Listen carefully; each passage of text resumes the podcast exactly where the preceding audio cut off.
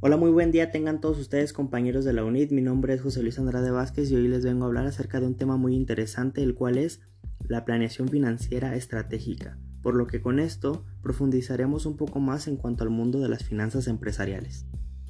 Primero que nada me parece importante mencionar que la planificación estratégica financiera es un proceso que abarca un conjunto de métodos, instrumentos y objetivos para la evaluación de una organización, con el fin de prever sus necesidades de fondos y su correcta utilización representando una ventaja sostenible para esta.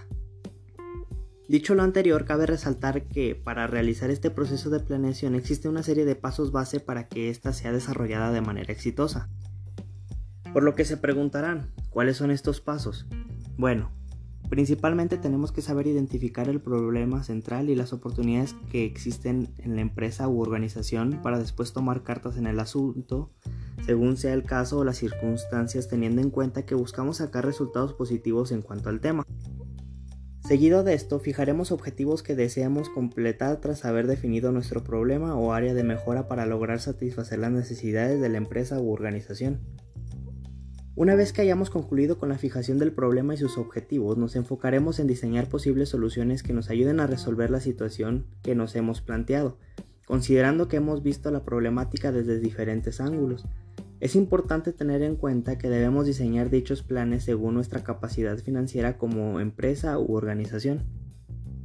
Al haber concretado los posibles planes, debemos analizar cuidadosamente cada uno de estos buscando elegir principalmente la que nos resuelva positivamente nuestra problemática y que consigo nos brinde beneficios, a un costo de operación bajo, o sea que al llevar a cabo nuestro plan este sea lo más económico posible. Finalmente, como último paso debemos tener un procedimiento de control en cuanto al plan que hemos ejecutado, para seguir cuidadosamente los resultados financieros que estaremos obteniendo durante el desarrollo de este.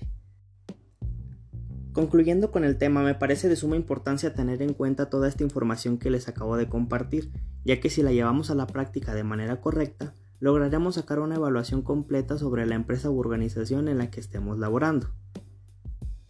Pues bien, eso ha sido todo de mi parte, espero que esto les haya sido de mucha ayuda y nos vemos hasta la próxima.